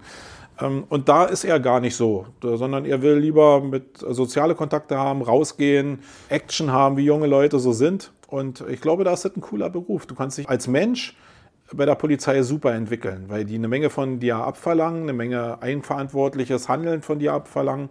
Alle das, was so die normalen Helikoptereltern nicht mehr so richtig hinkriegen. da nehme ich mich jetzt nicht aus. Wir sollten noch mal über eine Episode in deinem Leben äh, sprechen, die bestimmt ganz viele Menschen interessiert. Äh, du bist auch bei der Hülle der Löwen aufgetreten. Mhm. Aber ähm, es wurde nie gesendet. Ja, und das können, wir, das können wir mal verknüpfen mit den Aktivitäten, die du noch jenseits machst. Du machst ja noch ganz viel anderes Zeugs nebenbei. Äh, erzähl doch mal von deiner äh, Löwen-Episode. Ich komme ja aus der Suchmaschinenoptimierung. Wir haben immer früher im Bereich Linkbuilding immer eine ganze Menge über Linkbaits geredet, aber auch ein paar Linkbaits gemacht. Und viele von den Ideen, die wir damals so hatten, waren jetzt so im Nachgang schon geeignet, um da eigene Geschäftsmodelle draus zu machen. Zumindest um mal drüber nachzudenken, ob es nicht pfiffig wäre, die Idee, die ja durchaus cool war, nicht irgendwann mal ja, weiter nach vorne zu treiben, als dann nur in Anführungsstrichen ein Linkbait draus zu machen. Und äh, ja, wie es im Leben dann so ist, manchmal, also ich sehe immer so, ich bin so ein Sammler, ich sammle ganz viele Puzzleteile in meinem Leben, also Informationspuzzleteile. Und irgendwann morgens beim Duschen oder so, ich weiß nicht, wie es passiert, aber irgendwann setzen sich zwei Teile zusammen und daraus entsteht eine Idee. Und dann plötzlich, bam, ist die da und man denkt sich, warum war die gestern noch nicht da? Aber das ist halt so. In dem Moment kommen da irgendwelche Synapsen zusammen und dann brennt die Fackel. Und da war es halt so, dass ich irgendwann diesen Felix Baumgartner habe aus der Stratosphäre springen sehen und gedacht habe, boah, mega Event, äh, totale Aufmerksamkeit. Warum? Weil der nämlich aus einem Bereich runterspringt, wo sonst nie Menschen sind, wo man auch nicht normal hinkommt. Die Faszination, Stratosphäre habe ich gesehen und habe dann irgendwann, glaube in YouTube ein Video gesehen, wo irgendwelche Kiddies mit einem Wetterballon irgendeinen Styropor-Carrier nach oben in die Stratosphäre gebracht haben. Da habe ich gedacht, ich kann jetzt mit kleinem Budget Werbeaufnahmen in der Stratosphäre machen. Also genau das nachbauen, was der Felix Baumgartner gemacht hat. Nur mal kleiner natürlich, aber in die Richtung. Und ähm, ja. wolltest, du dann, wolltest du ein Logo von einer Firma da platzieren oder man sollte einfach nur ein Video aufnehmen oder was war der Gedanke? Nee, der Gedanke war schon so sehr breit gefächert. Also wir hatten einmal den Gedanken, dass wir so Heiratsanträge da oben feiern wollten. Das heißt, dass wir den Ring Wein und mit nach oben nehmen, dann natürlich einen Film dazu drehen. Ob der Ring dann immer damit wirklich oben ist oder ob das ein Dummy ist, sei mal dahingestellt. Aber eben als ein Teil äh, des Heiratsantrages meinetwegen diesen Ring nach oben zu nehmen. Wir hatten auch ein paar Heiratsanträge gemacht, wo es genauso funktioniert hat, wo dann der Antrag selbst äh, mit dem Carrier gemacht wurde, also so diese Geschichte wirklich erzählt wurde. Also da war eine Menge Storytelling mit bei im Zusammenhang damit. Also du kannst dich auch wieder steuern, wenn die dann runterkommen? Nee, nee, eben nicht. Das war das mhm. Problem, warum es nachher auch gescheitert ist in dem ganzen Drohnen. Themenwelt-Ding ist es halt so, dass wir halt nicht steuern konnten, wann er, wo er runterkommt, was übrigens auch alle Wetterdatenerhebungen mit Wetterballons, äh, die auch nicht steuern können. Die Dinger ballern ja auch zu tausendfach in Deutschland runter. Kein Mensch interessiert es. Aber ist natürlich klar, in einer Welt, wo Drohnen immer auch schlechter gesteuert werden und das ein Thema wird, haben wir da einfach keine Flugerlaubnis und Starterlaubnisse mehr gekriegt. Also, naja, das ist ein anderes Thema. Wir hatten nur noch Erlebnisevents, also Team-Events. Wir haben gemerkt, dass das mega Spaß macht, so eine Sachen zu machen, gerade weil du nicht weißt, wo das Ding runterkommt. So ein bisschen wie Schnipseljacht, wenn der Carrier dann irgendwo liegt und du musst ihn suchen. Ähm, da haben wir eine Menge an Team-Event drin gesehen. Und das letzte Ding, was ich so als Vision hatte, war eben Bestattungen oben in der Stratosphäre zu machen, also ohne Asche mit hochzunehmen hm. und ähnlich wie eine Seebestattung, das in der Stratosphäre auszustreuen. Ja, ich glaube, der Markt wäre neu gewesen, immer schwierig, neue Märkte zu beackern, aber waren Riesenmärkte. Ich hätte auch Bock darauf gehabt, die Märkte zu erobern, weil ich daran geglaubt habe. Ich glaube, der Markt von äh, Toten, will ich jetzt nicht sagen, aber von Sterbenden, von Gestorbenen, so, so ist es besser formuliert, äh, der ist immer da. Ähm, und da würde sich jeder, der skalieren will, glaube ich, drüber freuen, den Markt zu erobern. Und ich glaube auch daran, ich meine, aus Asche werden irgendwelche Diamanten gepresst oder so. Also ich glaube, das ist ein Riesenmarkt, seine Hinterbliebenen irgendwie zu inszenieren. Und ja, da, mit der Idee bin ich in die Höhle der Löwen gegangen, um auf deine Frage zurückzukommen. Bin über einen anderen Online-Marketer damals in diese Produktion von Sony mit reingekommen und habe dann da gepitcht. Äh, da die erste Staffel war, habe ich so nach dem Vorbild Shark Tank gepitcht, also total amerikanisch, weil ich keine andere Vorlage hatte und jetzt auch nicht super Erfahrung im Pitchen hatte. Und habe dann da mich im Nachhinein, muss ich sagen, ziemlich zum Lappen gemacht und zum Affen gemacht, weil, äh, ja, wie gesagt, vor Öger, Thelen und Co., wer die Charaktere so ein bisschen kennt, da funktionieren bestimmte Sachen nicht. Das ganze Konzept hat bei denen nicht funktioniert. Du bist halt abhängig von fünf Leuten, die müssen halt deine Vision schlucken oder nicht. Und ähm, ja, das hat halt nicht funktioniert. Hat bei mir dazu geführt, dass ich mich mit dem Jochen Schweizer ziemlich gefetzt habe in den Aufzeichnungen. ähm, wirklich ziemlich gefetzt habe. Und ja, ist nachher nicht gesendet worden. Das Problem ist, du weißt halt nicht, ob es gesendet wird oder nicht. Du weißt, dass du da nicht cool ausgesehen hast vor den fünf Leuten. Egal jetzt, wie die Millionen anderen das wahrgenommen hätten. Aber da in dem Moment hätte ich schon gedacht, ich habe einen Teil von meiner Online-Marketing-Reputation einfach verloren. Und ich war wirklich angeschossen, psychologisch echt angeschossen, hat mich mehr tiefer erreicht, als ich gedacht habe. Konnte auch die erste Staffel überhaupt nicht gucken, weil ich immer Angst hatte, dass in dem Vorspann für die nächste Folge mein Gesicht drin ist. Und ich denke, nein, das darf jetzt nicht sein. Und als ich dann die Mail gekriegt habe, dass ich nicht gesendet würde, war, war eigentlich alles okay, weil war auch angenehm, weil das Coole war, ich wollte eigentlich nur ins Fernsehen, ich wollte kein, keine Kohle haben. Also eigentlich habe ich sowieso dieses Format ad absurdum geführt, weil ich ja nur die Reichweite mal ausprobieren wollte. Wer mir jetzt so zugehört hat, der merkt, dass ich das eigentlich nicht will, dass ich Beteiligung in meiner Firma mhm. habe, etc. pp. Und die wollte ich auch nicht von Thelen oder Öger oder von Jochen Schweizer haben, sondern ich wollte einfach mal so das Feeling haben, wie es so ist im Fernsehen zu sein und auch welche Reichweite ich damit auslösen kann. Und natürlich vielleicht einen Push für die Marke zu bekommen. Da wollten, glaube ich, viele in den ersten Staffeln. Es hat sich nach hinten raus ein bisschen verändert, aber am Anfang war das, glaube ich, schon oft so, dass Leute da eigentlich nur kamen für die Peaks auf der, auf der Seite. Ne? Kann schon sein, ja. Wie fühlt sich das an? Beschreib das mal, wenn man da diesen Tunnel langlatscht und steht dann da vor den Leuten. Man sieht ja auch immer nur Stühle, man sieht ja die Kameras als Zuschauer gar nicht. Wie ist das so? Wie geht es einem da? Ja, du hast so ein, also erstmal ist alles ein Prozess, das war wieder total interessant, dass du natürlich Leute hast, die total erfahren in dem Sinn, so eine Shows zu machen. Das heißt, du wirst vorher interviewt, da wird so die Story gebildet um deine Marke an sich, um deine Person. Dann hast du diese ganze Phase, wo du drin beackert wirst, wo der Moderator dich nochmal vorstellt, so ein bisschen auf Lockerheit macht. Eine Lockerheit, die du natürlich, also ich zumindest nicht abbilden konnte. Weil es gibt natürlich Menschen, die sind da total locker mit, die gehen total locker mit sowas um. Also ich gehöre nicht dazu. Ich bin schon immer mächtig aufgeregt. Sachen, die ähm, neu für mich sind, da bin ich schon relativ unsicher. Das gehörte klassisch dazu. Dann hast du diesen Prozess, wo erstmal so alles vorgestellt wird, so ein bisschen ja wie so eine Generalprobe, obwohl du noch nicht richtig pitcht. Da siehst du zumindest erstmal schon, wo welche Kamera ist, weil da das Studio noch ausgeleuchtet ist. Und da kriegst du schon so einen sehr ehrfürchtigen Eindruck davon, was da jetzt aufgefahren wurde, auch an Hydraulikarmen und so, die dann da rumeiern, die du gar nicht so mitkriegst. Nachher, wenn du dann reinkommst, ist es ja dunkel, da siehst du sie wirklich nicht mehr so stark. Und dann hast du diesen Moment, der für mich total wichtig war oder total übel war, wo du vor dieser fiktiven Tür stehst, die ja eigentlich eine Fahrstuhltür ist, die aber nur eine Holztür ist. Und du stehst da irgendwann, sagt so die Regieassistentin, und jetzt Ruhe am Set bitte.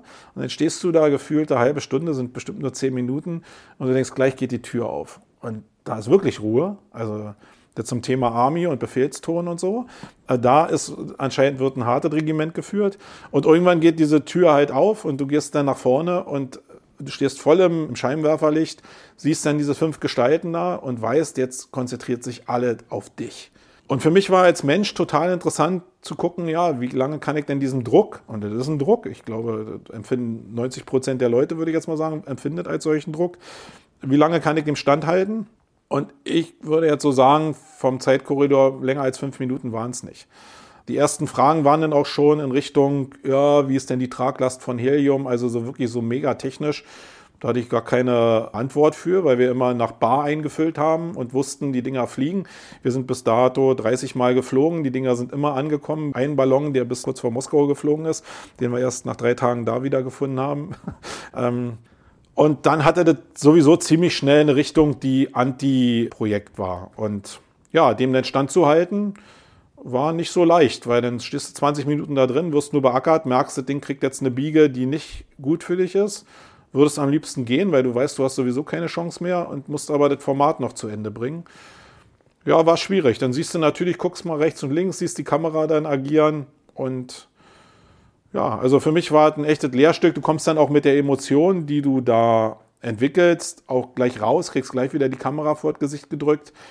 Das heißt, diese Talent, wirklich Emotionen abzufangen, äh, das fand ich sehr cool. Also auch für meine eigenen Bemühungen, wenn wir jetzt Content produzieren, das sind schon mega Hebel. Event sofort nach irgendeiner Sache, die Emotionen auslöst, abzufangen, ist wirklich mega. Du kriegst immer mehr Informationen in dem Moment, als du so in einem Interview oder so rauskriegen würdest. Also es ist extrem druckvoll, aber wie es immer so ist, ist so eine Herdplatte. Du lernst nur was, wenn wirklich was weh tut. Das tat in dem Fall weh. Ähm, und ich will den Moment auch nicht missen. Wie genau so viele Momente in meinem Leben. Das ist halt schwierig, wenn du deinem Sohn auch immer nur erzählst, mach das nicht.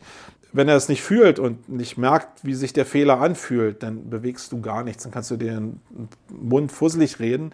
Die Herdplatte muss irgendwann mal heiß sein. Also einfach die Hand nehmen, kurz mal hey, guck mal, was heiß. Dann spürt er das plötzlich. Und genau so, ich möchte mich halt als Unternehmer und als Mensch auch, als Online-Marketer, mich immer wieder in Situationen bringen, wo ich genau das lerne, wo ich merke, die Herdplatte ist heiß. Und äh, dazu musst du aber über deinen eigenen Schatten springen. Ich über meinen, ihr über euren. Und wenn er das nicht macht, wird er auch diese Lernkurven nicht hinkriegen. Okay, krasses Detail, aber habe ich das dann richtig verstanden, dass diese Türen, die man da aufstößt, also wenn du ins Studio läufst, kommst du dann schon, wenn du wieder rausgehst, da wo der Typ immer drin hängt und dir die Hand schüttelt und dich fragt, wie es war, oder ist denn das sozusagen separate Türen, weil du vom Fahrstuhl gerade geredet hast? Also er steht ja vorher mit dir da und spricht mhm. und dann gehst du in den Fahrstuhl rein, da schickt er dich ja, war damals so, ich glaube jetzt ist es ein bisschen anders strukturiert. Ah, okay. Und dann wird ja nochmal im Fahrstuhl gefilmt, das heißt, du fährst zwar irgendwann ah, Fahrstuhl, okay, dann war das früher anders. aber die mhm. Tür ist ganz woanders. Also du fährst Fahrstuhl und die haben dann diese Tür nochmal nachgestellt und im Film sieht es dann so aus in Richtung Storytelling. Du gehst in den Fahrstuhl rein, fährst hoch, kommst aus der Tür raus, aber so ist es natürlich gar nicht, ah. besteht aus Einzelsegmenten. Nee, jetzt sind da so eine Schwingtüren, die die irgendwie so aufstoßen und latschen da durch. So, genau. Okay. Nee, damals war es noch diese, dieser Fahrstuhl. Ah, okay. Ich meine, auch insgesamt über Stratosphäre hinaus machst du ja irgendwie noch das ein oder andere. Was ich verrückt fand, war, ich habe gesehen, du machst Katzenfutter aus Mäusen und irgendwie Werbung bei Extremsportler. Das musst du mal kurz einordnen, wie man vor allem zu Katzenfutter aus Mäusen kommt. Äh, war auch wieder so eine Idee, die auch entstanden ist aus einem Bericht, den ich glaube ich mal in Galileo gesehen habe, wo ja manchmal so Fragestellungen aufkommen wie genau, warum gibt es kein Katzenfutter aus Maus? Und ich will halt nicht zu den Leuten gehören, die das einfach so durchplätschern lassen, sondern ich stelle mir dann wirklich die Frage, ja, warum gibt es das eigentlich nicht? Weil ich glaube, da liegen manchmal Chancen einfach drin.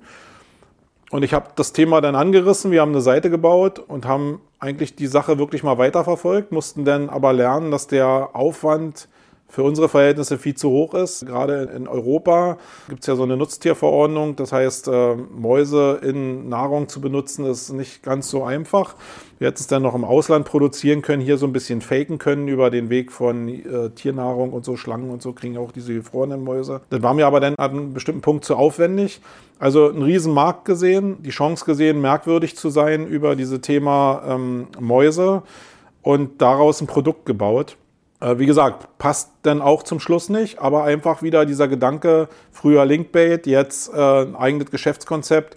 Wenn es ein bisschen leichter gewesen wäre, hätte ich es auch gemacht. Also ist wirklich so in meinem Kopf nicht nur alles Spinne und Fake, sondern die Stratox hat mich 30.000 Euro gekostet, da ich also richtig Geld reingeblasen auch, die sich nicht rentiert haben am Ende.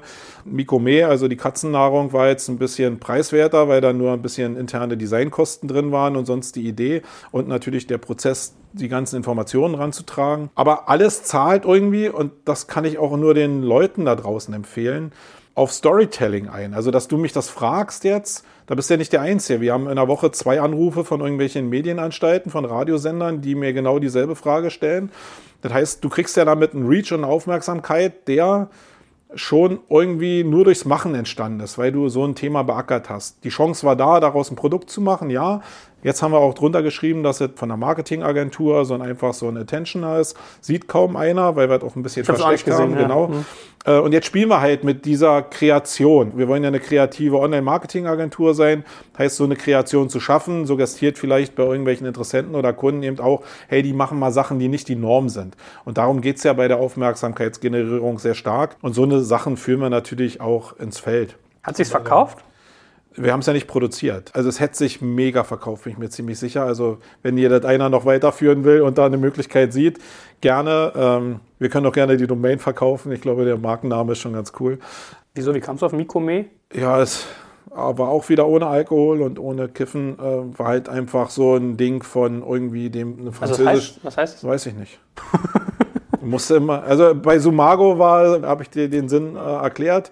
Bei Mikome hört sich einfach nur Französisch an. Das klingt irgendwie. ein bisschen wie, wie Gourmet, ne? Mikome, Mikome. Ja, genau. Ein bisschen Anlehnung hat es vielleicht, aber also da war mehr eine Kombination, Französisch zu klingen und die Domain muss noch frei sein. Also, ähm und hat das mit den Extremsportlern da Marketing zu machen? Das funktioniert? Da sind wir noch dran. Wir haben ja in Teilen so manchmal Content-Marketing-Kampagnen, die über Extremsport auch funktionieren. Also wir haben drei Kampagnen schon über Extreme Ads gemacht an sich.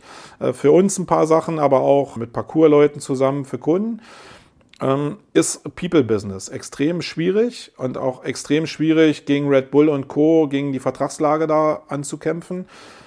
Ist aber eine Sache, da sind wir noch dran. Im Gegensatz zu den anderen Sachen, die wir irgendwann abschließen werden, ist Extreme Ads noch eine Sache, die wir auf jeden Fall weiterverfolgen werden, weil es einfach Momente im Extremsport gibt, die zu Trainingszwecken genutzt werden und wo wir einfach noch einen Markt sehen. Gerade weil in Social Media halt ja, Aufmerksamkeit zählt. Und irgendwas Cooles zu bieten, glaube ich, äh, das kriegt man auch ganz gut verkauft. Aber du musst das eben auch mit den richtigen Leuten, mit der richtigen Vision in der Firma abbilden können. Und das, alles, was People-Business ist, ist halt nicht skaliertes Business. Das ist in einer Modelagentur genau dasselbe. Das funktioniert auch nicht so super skaliert. Hast du manchmal ein Problem mit Defokussierung? Ja. Ex extreme Probleme. Also ich muss sagen, ich habe es vor der Höhle der Löwen und da war jetzt vielleicht das Hauptlearning in der Höhle der Löwen. Ich habe mich, muss ich sagen, mit äh, Stratox extrem von Sumago entfernt gehabt. Und einfach nicht, weil ich das Geschäftsmodell so cool fand, sondern weil es so wahnsinnig Spaß gemacht hat. Ich total getrieben war von der Idee und wir als Team halt einfach so viele coole Momente hatten, ähm, dass ich schon das ein oder andere aus dem Fokus verloren habe, was eigentlich meine Cash-Cow, nämlich äh, die Agentur anbelangt. Und als ich dann in der Höhle der Löwen war, wurde mir schlagartig bewusst, dass ich da zu viel Kraft investiere. Und das war dann meine Herdplatte eigentlich, da zu sagen, hey, nee, äh, fokussiere dich viel mehr auf die Sachen, die deine Cash-Cow sind und probier die Sachen, die du noch als Ideen hast. Und ich neige dazu, oft montags morgens durch die Tür zu kommen und meinen Leuten zu sagen, was ich für tolle Ideen habe, äh, das so ein bisschen zu deckeln. Und äh, damit fahre ich nach Höhle der Löwen extrem gut, aber eben erst nach dem Lernprozess. Der war für mich wichtig. Ich glaube aber, es ist auch eine Sache, die kann ich jetzt hier den Hörern nur sagen, die lernst du erst, wenn es mal wehgetan hat. Mhm. Jetzt müssen wir natürlich eine Sache zum Schluss noch fragen, wenn wir schon fleißig über SEO, SEO, SEO reden, äh, wollen natürlich ganz viele Leute jetzt mal ein paar kleine Tipps noch haben. Was würdest du denn sagen, sind so fünf Must-Haves, die man heutzutage nach den ganzen Penguins und Panda-Updates und Co. Äh, so hat, die man eigentlich erfüllen sollte, wenn es um SEO geht? Ich tue mir jetzt schwer damit, habe ich auch schon gesagt, äh, in fünf Bullet Points zu arbeiten. Ich würde mal die großen Felder zusammenfassen. Inhalt ist ein großer Punkt. Daran zu denken, dass die User neben ein paar Faktoren, die Google so im Griff hat, algorithmisch das letzte Signal auslösen. Also wirklich Inhalt zu haben, wo die Leute lange drauf sind, weil sie Spaß daran haben, Interaktion auslösen. Wirklich interessante, umfangreiche Inhalte zu bauen, ist extrem wichtig. So eine Inhalte kosten Geld. Ich glaube, die Kernaussage ist einfach, dass es diesen Weg in SEO nicht mehr gibt, der kein Geld kostet oder dass zumindest der Bereich, wo das noch möglich ist, sehr, sehr klein geworden ist. Also gutes SEO kostet halt Geld. Das muss erstmal auch in die Köpfe rein, weil wir auch als Agenturen natürlich jahrzehntelang was anderes erzählt haben. Das muss man erstmal wieder verändern. Da ist der Nachgang natürlich anders. Äh, Link-Building, glaube ich, ist noch ein Riesenthema, weil du Pinguin angesprochen hast. Da ist ja so ein paar Jahre sowas wie eine Link-Lähmung da gewesen. Die Leute haben gar nicht mehr sich getraut, irgendwelche Links zu besorgen, weil sie nicht mehr wussten, wo oben und unten ist. Ich kann auch da nur sagen, wenn du viel für den Inhalt ausgibst, also jetzt meinetwegen jetzt nicht mal eine holistische Seite, aber dir irgendwie eine gute, redaktionell gepflegte Seite irgendwie anschaffst, die du jetzt meinetwegen recherchiert hast. Und du bist auch nicht billig, wir wissen das beide. Mhm. ähm, dann auch ein Link-Building zu machen, was dementsprechend ist. Das heißt, sich wirklich Links zu besorgen und die gibt es ja am Markt, die wirklich Trust haben, die auf Basis von irgendwelchen Sichtbarkeitsindizes wirklich sich äh, bewegen, also große redaktionelle Verlage zu nehmen oder redaktionelle Bereiche zu nehmen, die auch selbst eine gute Reichweite als Seite haben im, im gesamten Index und da sich auch für teures Geld Links zu besorgen, die dann ja, meinetwegen aus dem Content kommen. Also, Was kosten die heutzutage? Ja, ich würde jetzt mal so sagen, dass die guten Links so im Bereich zwischen 500 und 5000 Euro liegen. Liegt ein bisschen daran, wo du selbst mit den Links durchläufst. Also wenn du in einem redaktionellen Beitrag irgendwo auftauchst als Link und der dann auch bezahlt ist, dann hast du ja in den Ausbaustufen immer noch die Möglichkeit, durch die Kategorie durchzulaufen wirklich oder über die Startseite zu laufen und damit auch noch direkt Traffic mit dem Link zu generieren, was mhm. so die Königsklasse ist. Sind halt 5000 Euro meinetwegen für einen Link.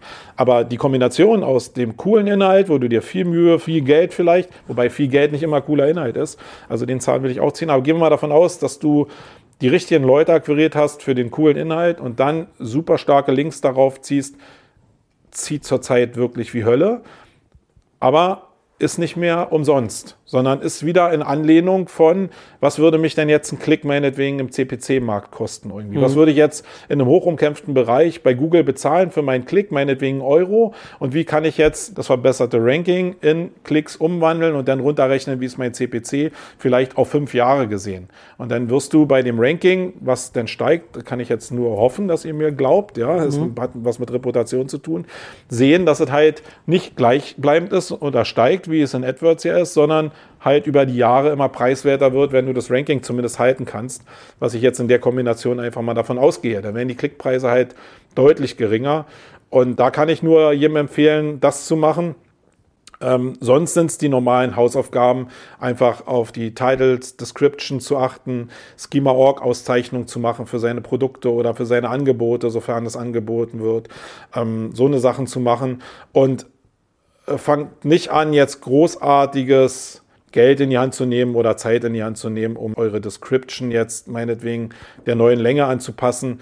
Das ist alles Bullshit. Ich glaube, wir werden am Ende sowieso da rauslaufen, dass die Titles von Google noch übernommen werden und die Description sowieso auf drei Jahressicht würde ich jetzt mal sagen, werden die von Google sowieso selbstständig gemacht. Ist jetzt, habe ich letztens gelesen in einer Studie, ähm, ein 30%-Anteil überhaupt nur noch von ausgelesenen, selbstformierten Descriptions, die Google auch benutzt. Sonst liest Google, probiert die Inhalte selbst auszulesen. Und gerade bei den holistischen Seiten, also die sehr umfänglichen Seiten, die dann auch für hunderte für Keywords ranken, probiert ja Google aus diesen Word-to-Vec-Teilen des Contents auch die Description zu bilden. Und da sind die auch relativ gut. Also das sind die Sachen so, natürlich kann man alles noch besser machen im Zuge von interner Verlinkung. Welche Produkte ähm, sind mir jetzt wichtig? Aber ich glaube, da kann man auch, da ist SEO sehr nah an dem, was ein Unternehmer so machen würde. Wenn du ein Ladengeschäft hast, dann legst du verdammt nochmal nicht deine Scheißartikel, wo du nichts dran verdienst oder die keiner kauft, ins Schaufenster. Und das machen aber viele Online-Händler in Shops meinetwegen, die dann einfach ihr ganzes Sortiment auf ihre Titelseite legen oder in den Bereich Above the Fold legen.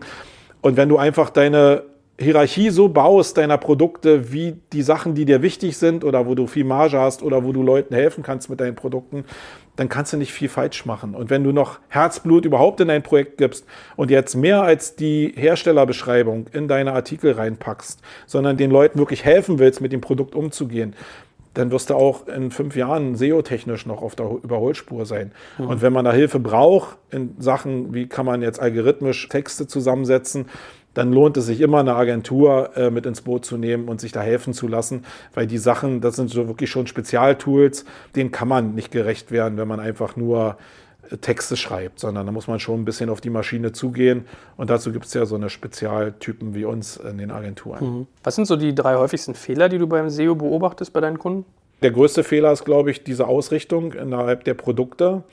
USPs ist, glaube ich, auch ein Riesenthema, was eben Trust für die Hauptseite sehr stark schafft. Heißt, wenn ich im ersten Angriff mit den Interessenten rede, dann sprudeln die immer. Die können mir immer sagen, was die USPs sind. Und wenn ich mir die Seite vorher noch nie angeguckt habe, was ich meistens mache, und gucke dann auf die Seite rauf, finde ich nichts von den Sachen, die die eigentlich da erzählen. Und das ist eine Sache, die einfach auch nachher auf die User-Signale einzahlt.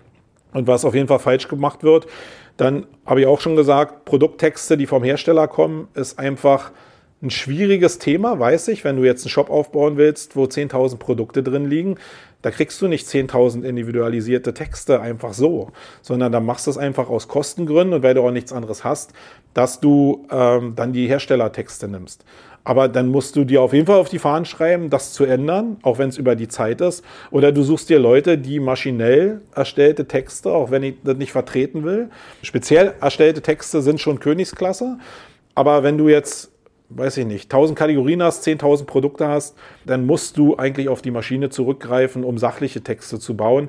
Und da gibt es schon sehr viele Anbieter, die da auch wirklich gute Texte bauen. Also sich nicht immer darauf verlassen, auch, dass man die Texte selber baut, sondern eben auch auf Maschinen äh, zugeht. Da kann man schon eine Menge falsch machen, indem man in die falsche Richtung da geht. Und ähm, sonst sind Titles, glaube ich, auch noch das Hauptding, dass einfach gar nicht darauf geachtet wird, dass äh, das Produkt auch im Titel wirklich da ist. Also manchmal wundere ich mich wirklich, so kreativ müsste ich erstmal auf die andere Seite kommen, das Produkt jetzt im Titel wegzulassen von der Begrifflichkeit her. Aber die Leute schaffen es da draußen. und damit zerhauen die sich SEO-technisch natürlich eine unheimliche Basis. Ähm, ja, also das sind so die, die größten Sachen. Das meiste ist aber, also SEO ist ja nicht nur SEO, sondern SEO ist sehr stark Unternehmertum. Und wenn man als Unternehmer verstanden hat, dass sich ein SEO vielleicht mit seinem Spezialwissen beauftragen sollte, weil er das Wissen nicht hat in dem Bereich, ich glaube, dann hat man schon das größte Ding eigentlich in SEO schon erledigt. Natürlich ist die Möglichkeit da, dann ein schwarzes Schaf zu erwischen. Der Markt ist voll mit schwarzen Schafen.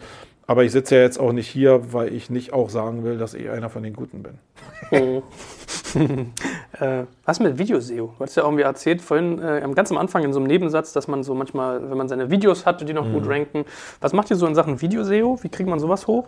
Naja, also es gibt ja mal auch da zwei Welten. Du kannst es richtig und du kannst es falsch machen. Ähm, Video-SEO kannst du natürlich vom Algorithmus her eine Menge machen, also die ganze Optimierung von Title, Description, äh, Transkription oder so. Da kannst du eine Menge machen, um deine Ergebnisse weiter nach vorne zu bringen. Aber die richtigen harten Hebel sind Interaktionssachen. Das heißt, man muss schon verstehen, auch bei YouTube SEO, dass YouTube halt eine Social Media Plattform ist und nicht einfach ein Hoster. Das heißt, die harten Signale kommen schon aus den Abos, aus den User-Signalen, die daraus entstehen, aus den Kommentaren, vielleicht noch in Teilen Sum Up, Sum Down, nur äh, jetzt nicht total, sondern eher wie so ein Artikel ankommt und natürlich sehr stark auch daraus, wie ist jetzt die Verweildauer, also die Bindung auf dem Video. Da ist ja, wer das noch nicht gesehen hat, YouTube Analytics wirklich ein Schlachtschiff, was dir dir an Daten geben von, ähm, von dem, wie die User dein Video wahrnehmen, äh, ist mega. Und man muss sich immer bewusst halten, und da ist die Verbindung zu SEO eigentlich für mich, dass YouTube halt ein Google-Produkt ist. Heißt, die Daten, die die da haben, warum sollen die das dann nicht einfließen lassen in diese grundsätzliche Suchmaschinenoptimierung? Also wenn ich ein Video für mich geclaimt habe, was diese ganzen Parameter mit Interaktion erfüllt und vielleicht noch SEO optimiert ist in Form von Title und Description. Und ich baue das jetzt, weil ich mich als Domain geclaimt habe, auf meiner Seite, also auf, der Domain ein. Warum soll das nicht ein positives Signal für die Seite haben, also oder auch für den holistischen Content haben. Und dann, es gibt so tolle Beispiele wie whisky.de zum Beispiel in YouTube. Einer, der es wirklich seit frühesten, frühesten Anfängen, auch vielleicht gar nicht mit dem SEO-Fokus verstanden hat, diese Welt in YouTube abzuholen und in den Shop zu bringen und von dem Shop die Nutzer, die nur Whisky äh, verrückt sind, auch in die YouTube-Welt rüberzuziehen. Und das ist, glaube ich, die Königsklasse. Deswegen meinte ich, nur blank zu sagen, ich schreibe jetzt in die Description einfach 100 Mal Bartsanierung rein irgendwie und mache ein Video, was irgendwie automatisch generiert ist, wo nur eine Dia-Show gezeigt wird. Das ist nicht SEO-Optimierung, sondern SEO ist viel komplexer geworden und Königsklasse ist, einen gut funktionierenden YouTube-Kanal zu haben, der die SEO-Parameter bespielt und dann die Inhalte auch auf den Domains, die ranken sollen, stattfinden zu lassen, weil die einzelne URL in YouTube wird dafür nicht so prominent ranken, weil die Ausspielung von Videos halt in den normalen SERPs halt nicht so prominent ist. Mhm. Also ein bisschen über den Tellerrand hinaus gedacht. Äh, da neige ich sowieso zu. Du hast selbst gesagt, denkst du manchmal ein bisschen zu komplex. Ja, vielleicht renne ich zu weit manchmal vorne weg. Das nervt mich manchmal auch, aber ich bin als Typ halt so. Viele von den Sachen, die wir jetzt irgendwie so an den Markt richtig massiv bringen, habe ich schon vor drei Jahren schon mal probiert, wie die M3, die wir im Sommer machen, die mehr auf Fuck-up, Unternehmertum, die ganzen menschlichen Skills ausgerichtet ist. Da waren wir vor drei Jahren auch 250 Leute, aber ich glaube, das Thema kommt jetzt erst auf. Das heißt, ich merke schon in vielen Bereichen, dass ich einfach so weit vorne weg bin, aber alles hat seine Zeit halt, ne? Alles hat seine Zeit und wenn du es nicht machst, erkennst du auch den Moment nicht, glaube ich. Deswegen glaube ich, ist es eigentlich eine Stärke und nicht eine Schwäche.